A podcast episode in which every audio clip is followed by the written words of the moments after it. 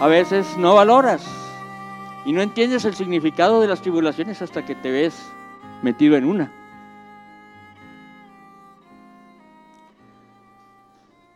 ¿Qué puede aspirar? ¿Qué es más importante para el hombre que poder hablar de su Dios y de su grandeza y proclamarlo?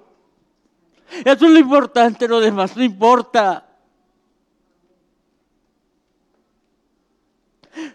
Hoy estoy lleno de gozo por estar aquí. Lleno de gozo, hermanos. No saben qué gozo estoy. Muy nervioso, pero muy, muy gozoso. El pasaje central que vamos a ver es Segunda de Corintios, capítulo 1, versos 3 al 11. Vamos a ver muchos más versos, hermanos, pero eso yo los voy a, les doy la cita y lo leo yo. Por favor, quédense ahí, en este pasaje, porque vamos a ir y venir, y va a ir y venir. Entonces, pero lo importante es que estemos en, en, en, Segunda de Corintios. Lo leemos, hermanos. Eh, ya estamos listos. A ver. Dice, bendito sea el Dios y Padre de nuestro Señor Jesucristo, Padre de misericordias y Dios de toda consolación, el cual nos consuela en todas nuestras tribulaciones, para que podamos también nosotros consolar a los que están en cualquier tribulación, por medio de la consolación, eh, consolación con que nosotros somos consolados por Dios porque de la manera que abundan en nosotros las aflicciones de Cristo, así abunda también por el mismo Cristo nuestra consolación. Pero si somos atribulados, es para vuestra consolación y salvación.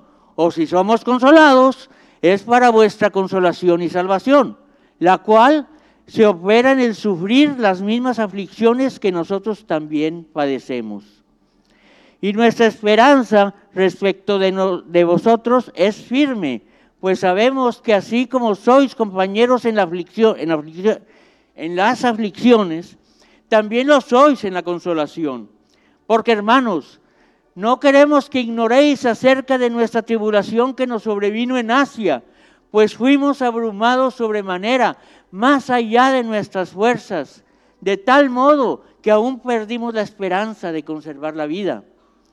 Pero tuvimos en nosotros mismos sentencia de muerte, para que no confiásemos en nosotros mismos, sino en Dios que resucita a los muertos, el cual nos libró y nos libra, y en quien esperamos que aún nos librará de tan grande muerte, de tan gran muerte.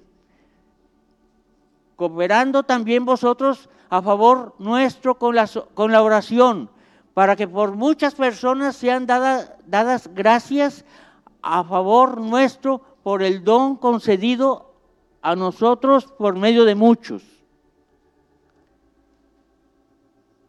Hermanos, yo leí este pasaje cuando estaba en, bueno, quizás saliendo de los días más difíciles por los que tuvimos que pasar. Y mira, ¿Cuál es la actitud normal cuando tenemos una, las aflicciones? Mira, te voy a decir lo que pasó el primer día que fuimos al samaritano. Nos reincorporamos como en mediados de noviembre, por ahí. Y pues llevaba yo mi parche. Y lo primero que me dice una persona dice, ¿y qué le pasó, hermano? Y ya le expliqué que una parálisis. Y, y, y se enoja y dice, pero ¿cómo hizo Dios eso? Eso que lo haga Dios con los malos. ¿Por qué a la gente que viene y nos trae un bien? ¿Por qué les pasa eso? Y yo le dije, eh, espérame, espérame, espérame. No tenía el entendimiento todavía completo de eso, pero tenía nociones. Dijo, no, no, no, no, no, espérame. Esto es para bien mío y para bien de muchos, estoy seguro. Al menos de los que me rodean, pero a lo mejor de gente que ni conozco, que ni sé sus nombres. Le digo, no, no, no, no, no digas eso. Bueno, y es que yo decía, bueno, pero hermanos, no, no juzgo a ese hombre. Somos iguales. Somos iguales, no somos diferentes. Lo primero que nos viene cuando tenemos una aflicción es preguntar, ¿por qué yo? ¿Para qué tengo que sufrir esta aflicción? Este pasaje nos va a dar las claves, hermanos. Es un pasaje riquísimo en enseñanza. Un bosquejo rápido. Vamos a ver siete puntos. El verso 3 Y luego vamos a ir viendo, cuando vayamos viendo cada verso, lo vamos a ir releyendo. Verso 3. 1. Dios es el Padre de misericordias y el Dios de toda consolación. El verso 4 nos da la segunda clave. Dios consuela al atribulado para que pueda ser un testimonio para otros atribulados. Verso 5 es punto número 3. Dios proporciona el consuelo para que iguale las tribulaciones. Versos 6 y 7 nos dan el punto 4. Dios usa la tribulación para estimular a otros creyentes. Los versos 8 al 10 nos vienen a dar el punto 5. Dios usa la tribulación para enseñar confianza. Hermanos, la tribulación es un maestro o maestra que Dios pone a nuestras vidas. Y los versos 8 a 10 dicen que nos enseñan confianza. Y el verso 11 nos dice que la tribulación nos enseña la oración y la acción de gracias. ¿Qué sería de la oración sin las tribulaciones? Pregúntome yo. Pregúntatelo, hermano. ¿Qué sería? ¿Qué sería de las acciones de gracias sin las tribulaciones? Pues las acciones de gracias yo creo que ni existirían. Y las oraciones quizás fueran muy limitadas, muy pequeñas. Pero por las tribulaciones que las oraciones crecen y las acciones de gracia crecen. Entonces son muy importantes. Y no lo traía aquí, pero creo que el Señor también quiere que diga que también nos enseña paciencia. Paciencia porque salir de una tribulación, a veces queremos recetas mágicas, estamos en la generación, en la época de la generación instantánea, que todo lo queremos así, como salidito del microondas, No, no, no, no, no, no, hay que prender el horno, hay que poner lo que vas a hacer a la temperatura primero el horno. Bueno, las hermanas ya saben, ¿verdad? Todo lo que es cocinar con un horno, ¿verdad? Y la paciencia, y luego ya saldrá el pavo. Ok. Vamos a ir empezando a ver los puntos, hermanos. El primer punto, como dijimos, es que Dios es Padre de misericordias y Dios de toda consolación. Hermanos,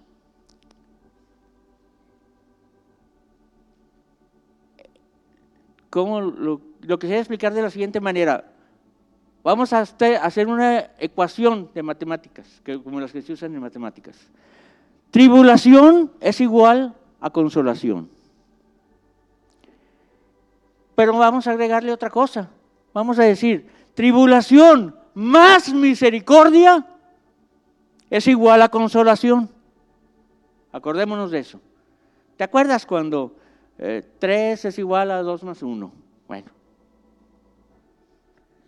déjame decirte una cosa, la palabra misericordia que es oikir, ay, hermanos, oikirtirmón en griego, quiere decir compasión, piedad y clemencia, entre otras. Quiere decir mirar a personas necesitadas y tener compasión y misericordia de ellas. Así actúa Dios. ¿Con quién? ¿Con los altivos? No. Cuando nosotros somos un necesitado.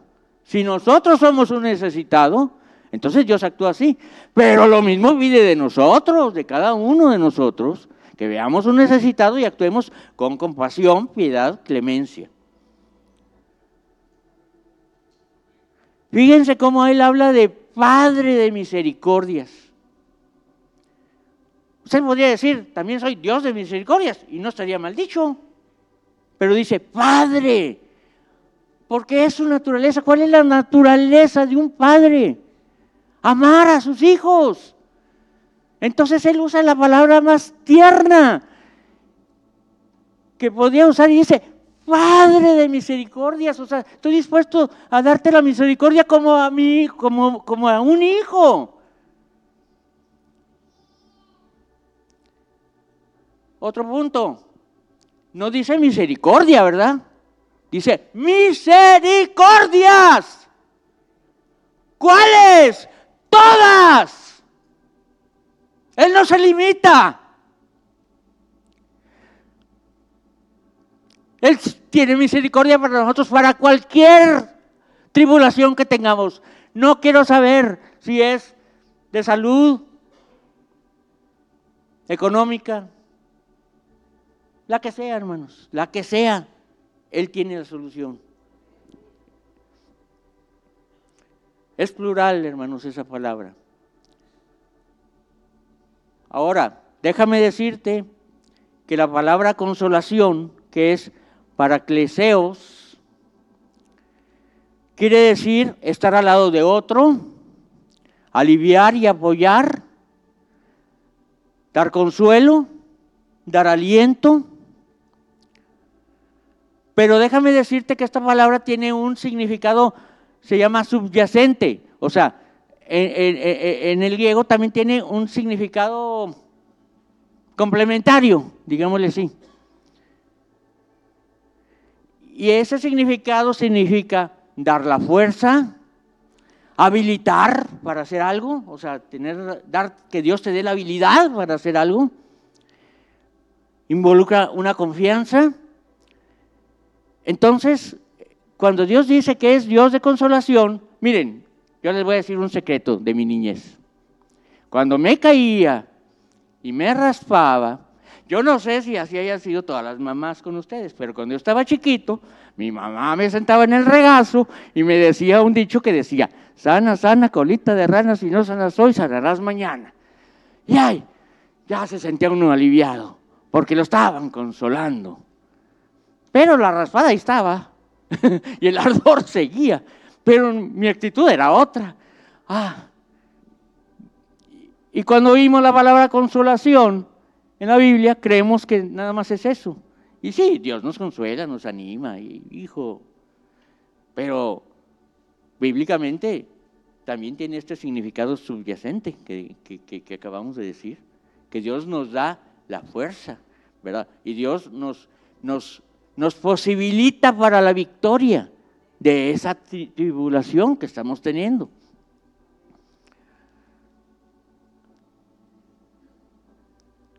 Fíjense, la palabra consolación del verso 3 al 7 aparece 10 veces. Fíjate la importancia de esto. 10 veces. Dos, digamos, en promedio, dos veces por cada versículo. Interesante. Mientras que la palabra tribulación aparece cuatro. Si mal no recuerdo, son cuatro. Creo que sí. Hasta en eso la ecuación está de nuestro lado la consolación es mayor. Digo, hasta por número de palabras usadas en el pasaje. Diez veces que nos va a consolar contra cuatro que nos va a tribular. Ganamos. Estamos de gane con el Señor.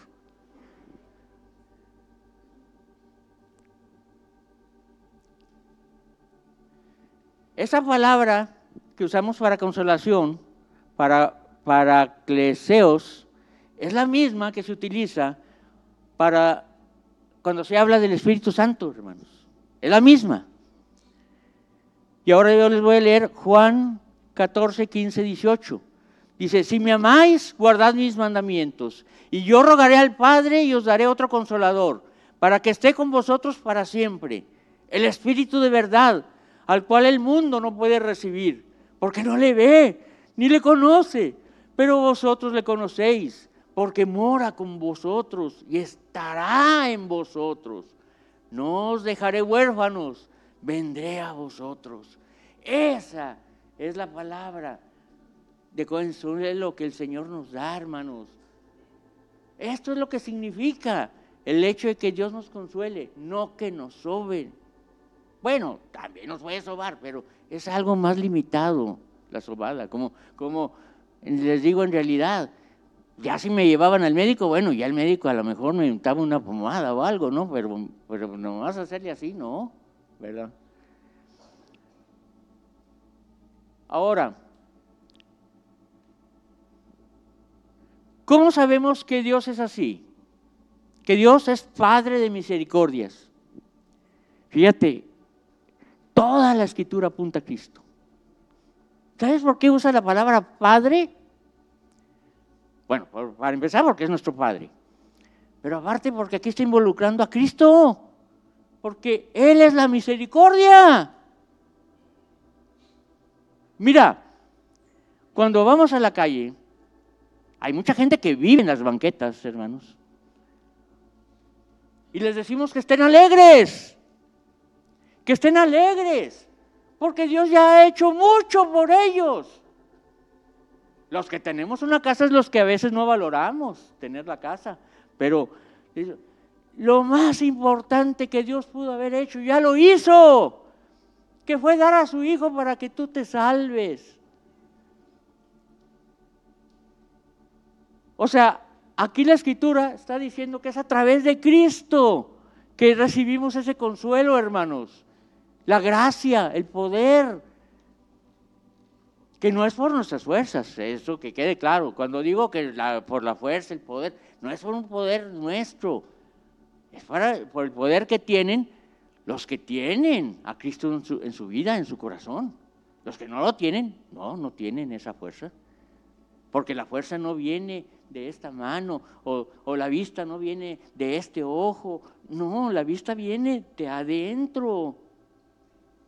O sea, no tiene nada que ver con nuestros órganos.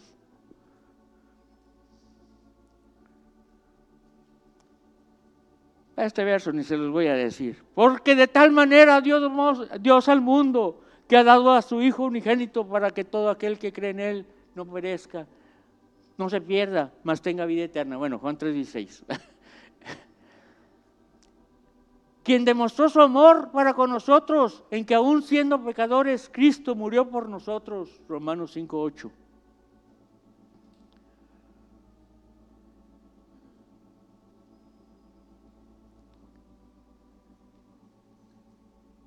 El Padre tiene misericordia de nosotros cada, cada día por medio de Jesucristo. Es solo por medio de Él. Efesios 2, 4 al 7 dice, pero Dios, que es rico en misericordia, por su gran amor con que nos amó, aun estando nosotros muertos en pecados, nos dio vida juntamente con Cristo. Por gracia sois salvos. Y juntamente con Él resucitó. Y asimismo nos hizo sentar en los lugares celestiales con Cristo Jesús para mostrar en los siglos, para mostrar en los siglos venideros las abundantes riquezas de su gracia en su bondad para con nosotros en Cristo Jesús. Tito 3:5 nos salvó no por obras de justicia, por, no por obras de justicia que nosotros hubiéramos hecho, sino por su misericordia, por el lavamiento de la regeneración y por la renovación en el Espíritu Santo. Lamentaciones 3.2. Por la misericordia de Jehová no hemos sido consumidos, porque nunca decayeron sus misericordias. Ánimo, hermanos, ánimo. Vamos al punto 2. El punto 2 era que Dios consuela al atribulado para que pueda dar testimonio a otros atribulados. Aquí, hermanos, yo les quiero decir una cosa. Un tiempo estuvieron ayudándonos a predicar en la calle hermanos, este, pues líderes, ¿verdad? Y algunos de ellos habían pasado, me recuerdo el hermano Arturo Ruiz, el hermano Darío, habían pasado por etapas, momentos difíciles. Hermanos, no se imaginan el impacto en la calle de los testimonios que ellos daban.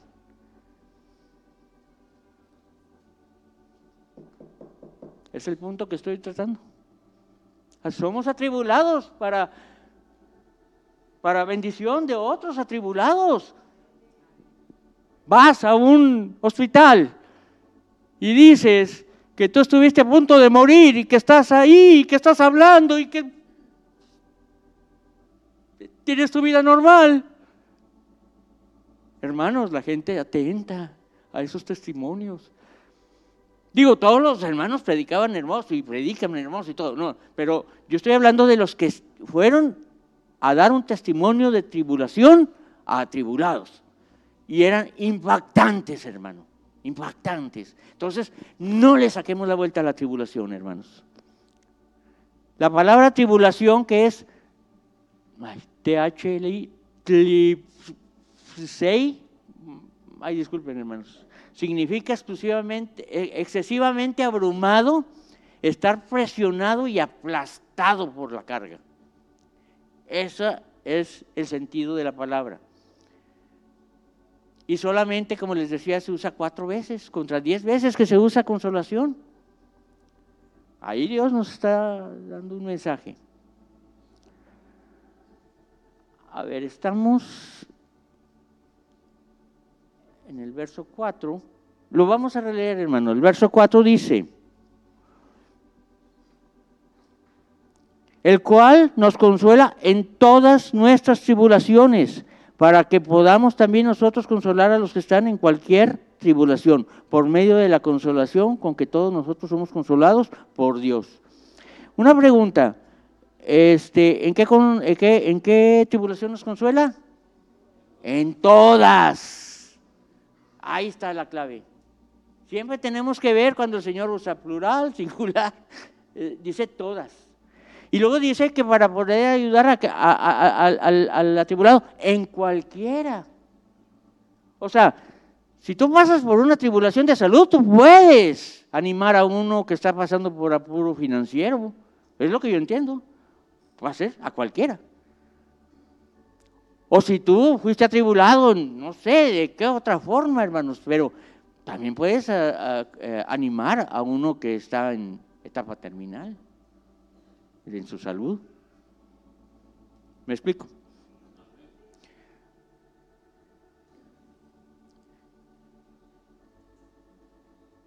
El Espíritu Santo, hermanos, está con nosotros para consolarnos en toda nuestra tribulación. Mira, el propósito de Dios al consolarnos es convertirnos en un testimonio para otros. Aparte, Dios nos consuela para que podamos consolar a otros. Dios nos lleva cargados en sus brazos en las pruebas para que podamos hacer lo mismo con otros en, en las pruebas de ellos. Dios nos fortalece para que podamos fortalecer a otros.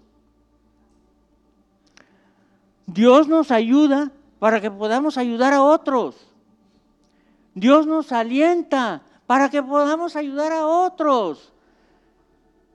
Hermanos, dijimos que las tribulaciones son maestros, maestras, a las órdenes del Señor para enseñarnos cosas. Por lo cual, animaos unos a otros y edificaos unos a otros así como lo hacéis. Primera de Tesalonicenses 5.11.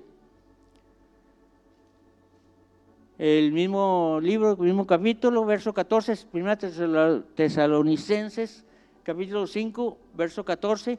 También os rogamos, hermanos, que amonestéis a los ociosos, que alentéis a los de poco ánimo, que sostengáis a los débiles, que seáis pacientes para con todos.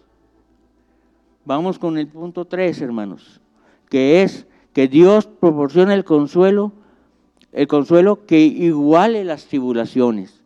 Yo tengo una duda de si nada más las iguala o las supera. Yo creo que las supera, es mi opinión personal, pero bueno, ya de perdido la iguala, ya, ya, ya de perdido. Ahora, ahí estamos en el verso 5. Lo releemos, hermanos. El verso 5 dice, porque de la manera que, abundan en nosotros las aflicciones de Cristo, así abunda también por el mismo Cristo nuestra consolación. Ajá, qué interesante. Dato nos dan aquí, hermanos. Dice, porque de la manera que abundan en nosotros las aflicciones ¿De quién? De Cristo. ¿Y qué significa esto? ¿Qué significa que aquí diga que, que, abundan las tribulaciones de Cristo? Mira, esto es lo que significa, hermano. Es que Cristo pasó por todo tipo de tribulación. Él no nos va a pasar por algo que no haya pasado Él. Pero si Él está en nosotros, a través del Espíritu Santo, también nosotros podemos vencer como Él venció. Les voy a dar, no recuerdo si son 19 puntos o algo así, de cosas que pasó Cristo, nomás rapidito. ¿Quieren que les doy los versos también? Para, que se queden. No, sin versos. Bueno, ok. Nacer de una madre que no estaba casada. Nacer en un establo en las peores condiciones. Nacer de padres pobres tener su vida amenazada desde que era un bebé, ser la causa de un pesar inimaginable. O sea, le acusaron de muchas cosas, hermano. Tenerse que mudar de un lugar a otro cuando era un bebé.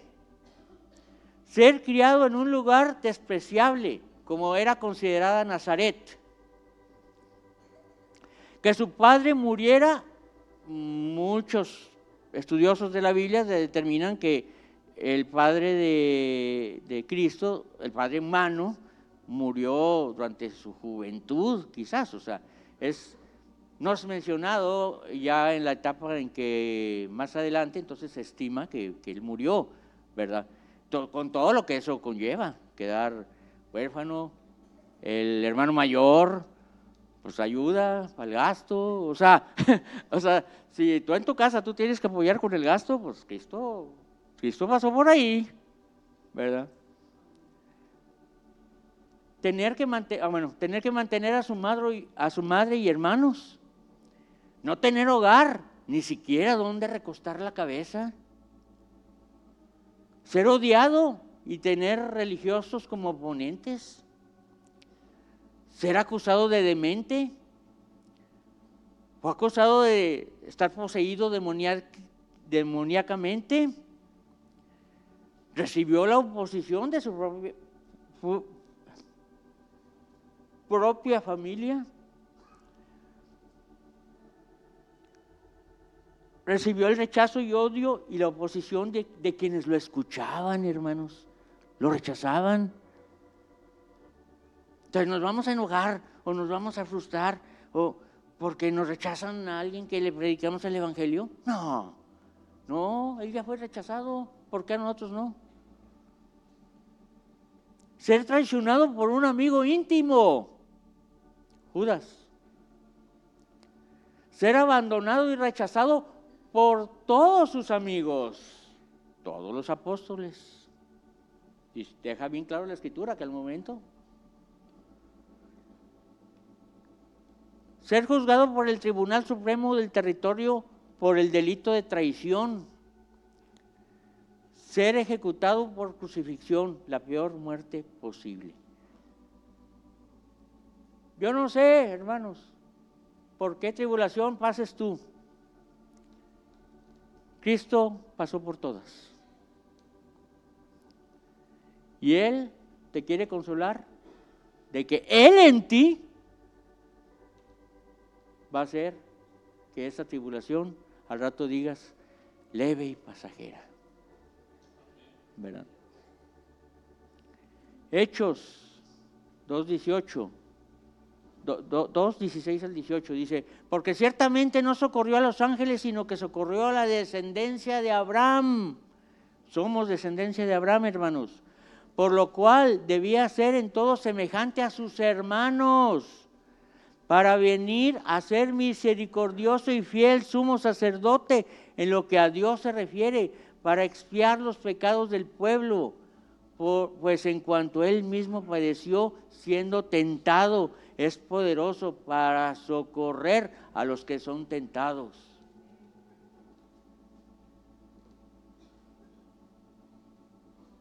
Pasamos al siguiente, a ver. Él no nos va a dar tribulaciones, que no nos dé el consuelo, entiéndase también fuerza para pasar esas tribulaciones, hermanos. Vamos con el punto cuatro, que es Dios usa la tribulación para estimular uh, a otros creyentes. Vamos a leer los versos 6 y 7. Pero si somos atribulados es para vuestra consolación y salvación, o si somos consolados es para, es para vuestra consolación y salvación, la cual se opera en el sufrir las mismas aflicciones que nosotros también padecemos. Y nuestra esperanza respecto de vosotros es firme, pues sabemos que así como sois compañeros en las aflicciones, también lo sois en la consolación.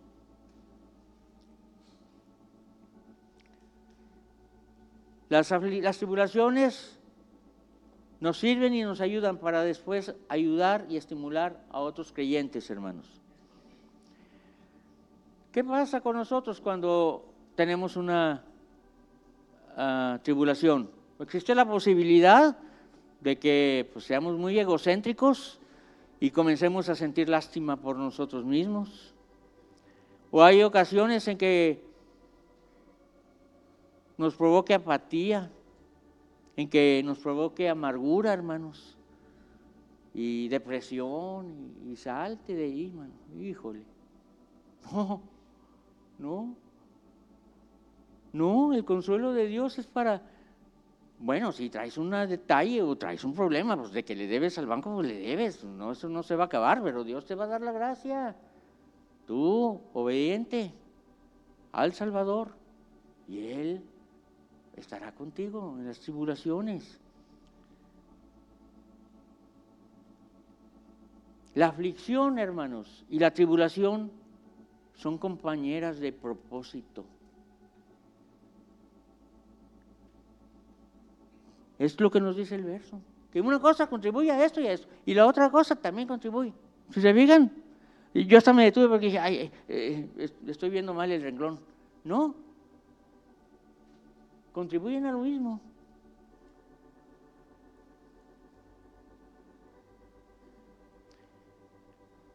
Dios usa la tribulación y la consolación para estimular cuatro cosas en otros creyentes. ¿Qué cosas va a estimular en ellos? Dios despierta, número uno, Dios despierta la consolación y el consuelo en el atribulado. Eso es lo que Él hace.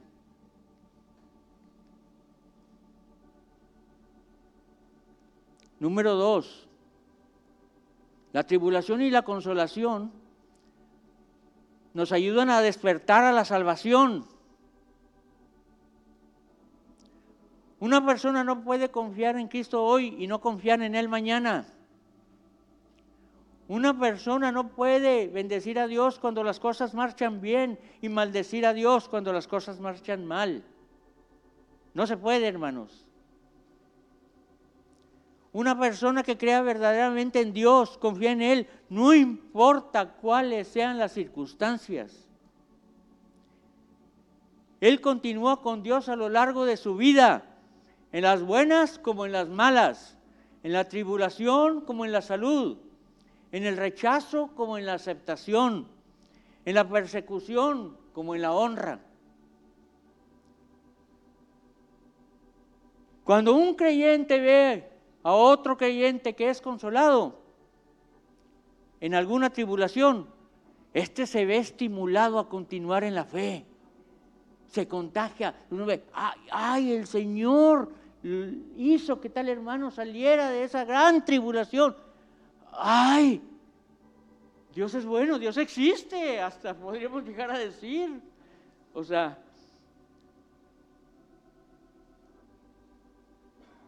Romanos 8, 17 dice, y si hijos, también herederos, herederos de Dios y coherederos de Cristo, si es que padecemos juntamente con Él, para que juntamente con Él seamos glorificados. Una tercera causa, una, tercera cosa que se logra con la tribulación es despertar la resistencia. Hermanos, el Señor va a requerir ya requiere, pero va a requerir mucho más soldados fuertes, no en ellos, que quede bien claro, fuertes en Él, pero soldados fuertes. O nos vamos a casa y, no, yo no puedo hacer tal cosa, no, yo soy incapaz de eso, no, no, yo no, no puedo. Señor, yo no puedo, sí, esa parte es cierta, es verdad. Pero su consuelo, su consuelo se puede. ¿Cómo de que no? Claro que sí. Punto cuatro. Dios usa la tribulación para despertar compañerismo, compañerismo, hermano, entre nosotros. ¿Cuánto compañerismo logra la, la oración intercesora, hermanos? Quizás ese compañerismo no lo tuviéramos y no lo sentiríamos si nunca necesitamos que alguien ore por mí. Pero ¿cómo necesitamos que alguien ore por mí? Y cuando Dios te rescata de la tribulación en la que estabas, dices, gracias a Dios, ven, oración y acción de gracias van agarraditas de la mano con la tribulación y el consuelo. El Señor no se equivoca, hermanos. Él no se equivoca. Lo único que tenemos que hacer es preguntarle a Dios, propósito, Señor. ¿Qué cosas hay, que corregir? Hermanos, les voy a decir algo que yo siento. Dios nos ha bendecido con darnos líderes que nos han dado fechas, temporadas, Hermanos, ¿para qué nos da Dios esa información? ¿Por bonitos? No, yo, no creo que porque yo sea bonito, soy asqueroso ante la presencia del Señor. Dios no me da esa información para eso. Entonces, ¿para qué? Debemos de partir de una cosa. Dios es un Dios de propósitos. De propósitos. Entonces, ¿qué propósito tiene Dios? ¿No será que nos preparemos? ¿No será que arreglemos lo que haya que arreglar? Cada uno en su, en su templo, aquí, el cuerpecito en el que cargamos al Espíritu. ¿No será eso, hermanos? Indudablemente, hermanos. Como iglesia se toman acciones, oración, ayuno, palabra fidedigna de Dios, palabra bíblica, llamémosle así.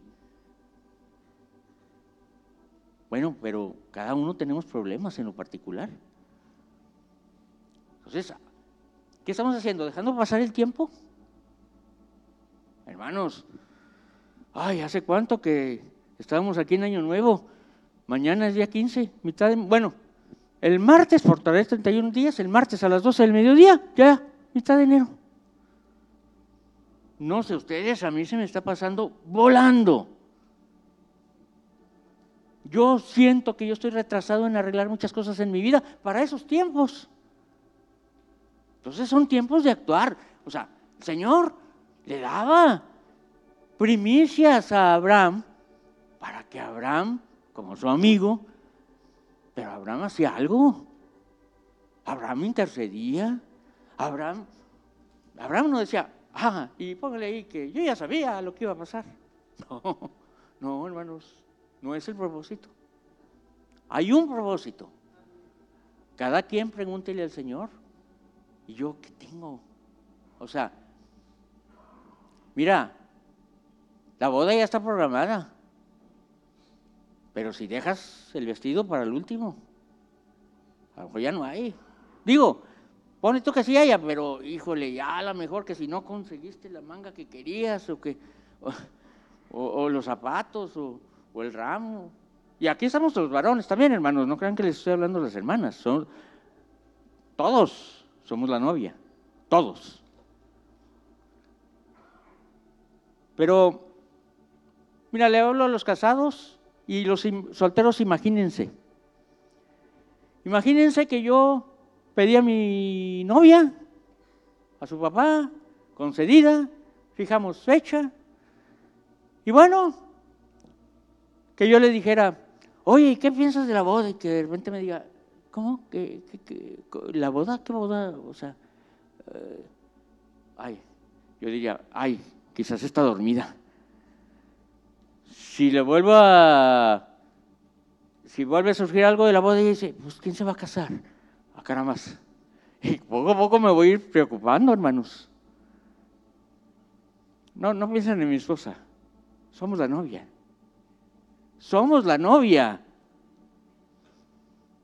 ¿Te acuerdas que va a haber una boda pronto? Porque si no nos acordamos, ay, yo me sentiría muy mal que mi novia no se recuerde que nos vamos a casar.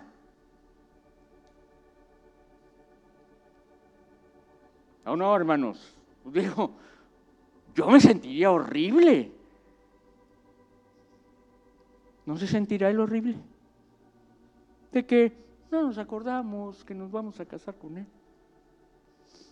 Él preparando todo, afligiéndonos para ese momento.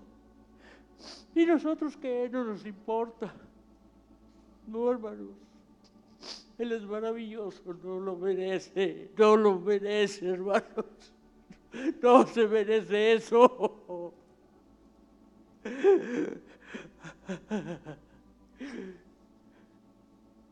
Perdón. Hay un propósito, hermanos. Y que recordemos que estamos, somos la novia y nos tenemos que tabiar. No como queramos, como si es su gusto, como a él le agrada. ¿Dónde lo dice? La Biblia, hermanos. Ahí está todo. No hay nada oculto. Todo está revelado, hermanos, ahí está. Sus deseos, qué quiere Él, qué pide de nosotros. Perdón.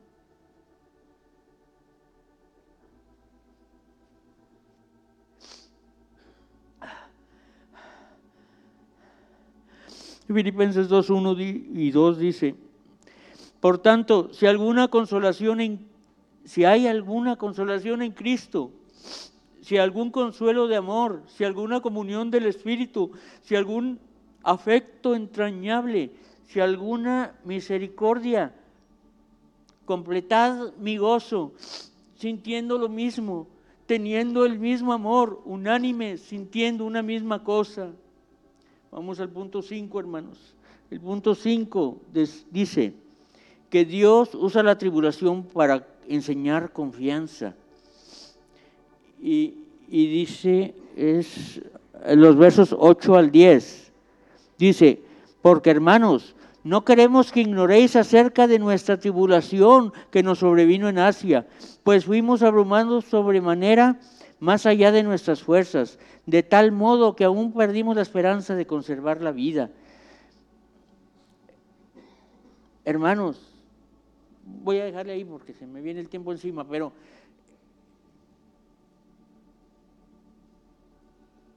no, esperanza hay, hermanos, esperanza hay.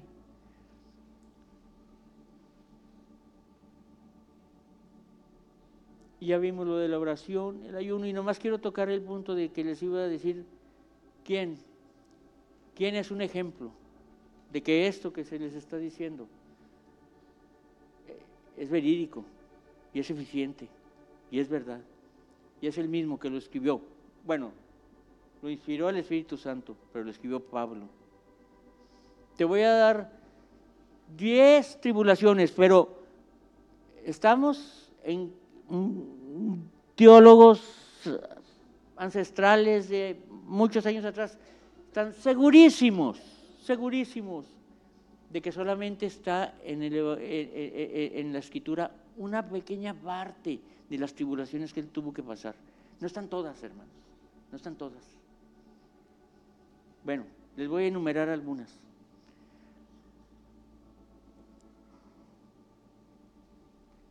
Y esto va a confirmar que Dios te pasa. Una, pregunta. ¿Pablo nos consuela? ¿Qué tanto nos leemos a Pablo. Yo les aseguro que lo leemos. Digo, al decir leer a Pablo es las cartas que se le atribuyen a Pablo. Lo leemos constantemente, hermanos. Nos sirve de consuelo, nos anima, nos enseña. Bueno, entonces, por alguna tenía que pasar, ¿no? Bueno, pues mira, la vida de Pablo estuvo amenazada por una enorme multitud airada dirigida por Demetrio, el platero. Hechos 19, del 23 al 40, ahí puedes encontrar toda la historia de, de lo que vivió ahí. Dos, Pablo sabía del peligro que le aguardaba en Asia. Dice, pruebas que me han pruebas que me han venido por las acechanzas de los judíos, por todas las ciudades. Me esperan prisiones y tribulaciones. Hechos 20, 18 al 27. Número 3. Pablo dice que Priscila y Aquila expusieron su vida por él. ¿Qué, qué significa? Pues que estaba en peligro, obvio. Si expusieron su vida por él, es que él estaba en peligro. Y ellos, pues, ay, gracias a Dios por Priscila y Aquila porque Pablo pudo seguir viviendo y pudo seguir siendo instrumento de Dios para nosotros. Pablo dice que Andrónico y Junías eran compañeros de prisiones, Romanos 16, 7. 5. Pablo expresa la gran victoria experimentada en pruebas aterradoras, Primera de Corintios 4, 9 al 13. Pablo, yo no, no, yo no sabía esto, hermanos. Pablo peleó confieras en Éfeso. Yo no lo sabía. 1 Corintios 15, 32. Pablo dice que fue aplastado por alguna carga aterradora que lo hizo perder la esperanza de conservar la vida. Se dijo, se dijo a sí mismo que era la sentencia de muerte. Segunda de Corintios 1 del 8 al 10. 8. Pablo expresa un estado de ansiedad en extremo mientras el recuerdo de sus días en Éfeso eran aún vividas. Según de Corintios 6, 4 al 11. 9. Pablo enumera sus, sus pruebas aterradoras en extremo mientras el recuerdo de sus días... Ay, no, me regresé, hermanos, perdón. 9. Pablo enumera sus pruebas aterradoras. Hubo un escritor, un obispo de la iglesia, Clemente de Roma, allá por los años cerquita del 100 después de Cristo, eh, eh, que, expresa que estuvo siete veces en prisión Pablo. Y pues, mm, según de Corintios 11, 23 a 27, da a entender también lo mismo. Y 10, Pablo, en algún momento mientras se encontraba preso en Roma, experimentó alguna tristeza tan grande que amenazó con aplastarlo con una terrible desesperación él había temido que no fuera que no fuera que tristeza sobre tristeza vinieran sobre él. O sea, ya de triste, todavía más triste, ¿verdad? Este, Filipenses 2.27. Hermanos, alegrémonos en las tribulaciones. Alegrémonos. ¿Quieres llegar a ser el punto 0001% de lo que fue Pablo, hay que pasar por tribulaciones, hermanos. No hay otro camino, ese es el camino.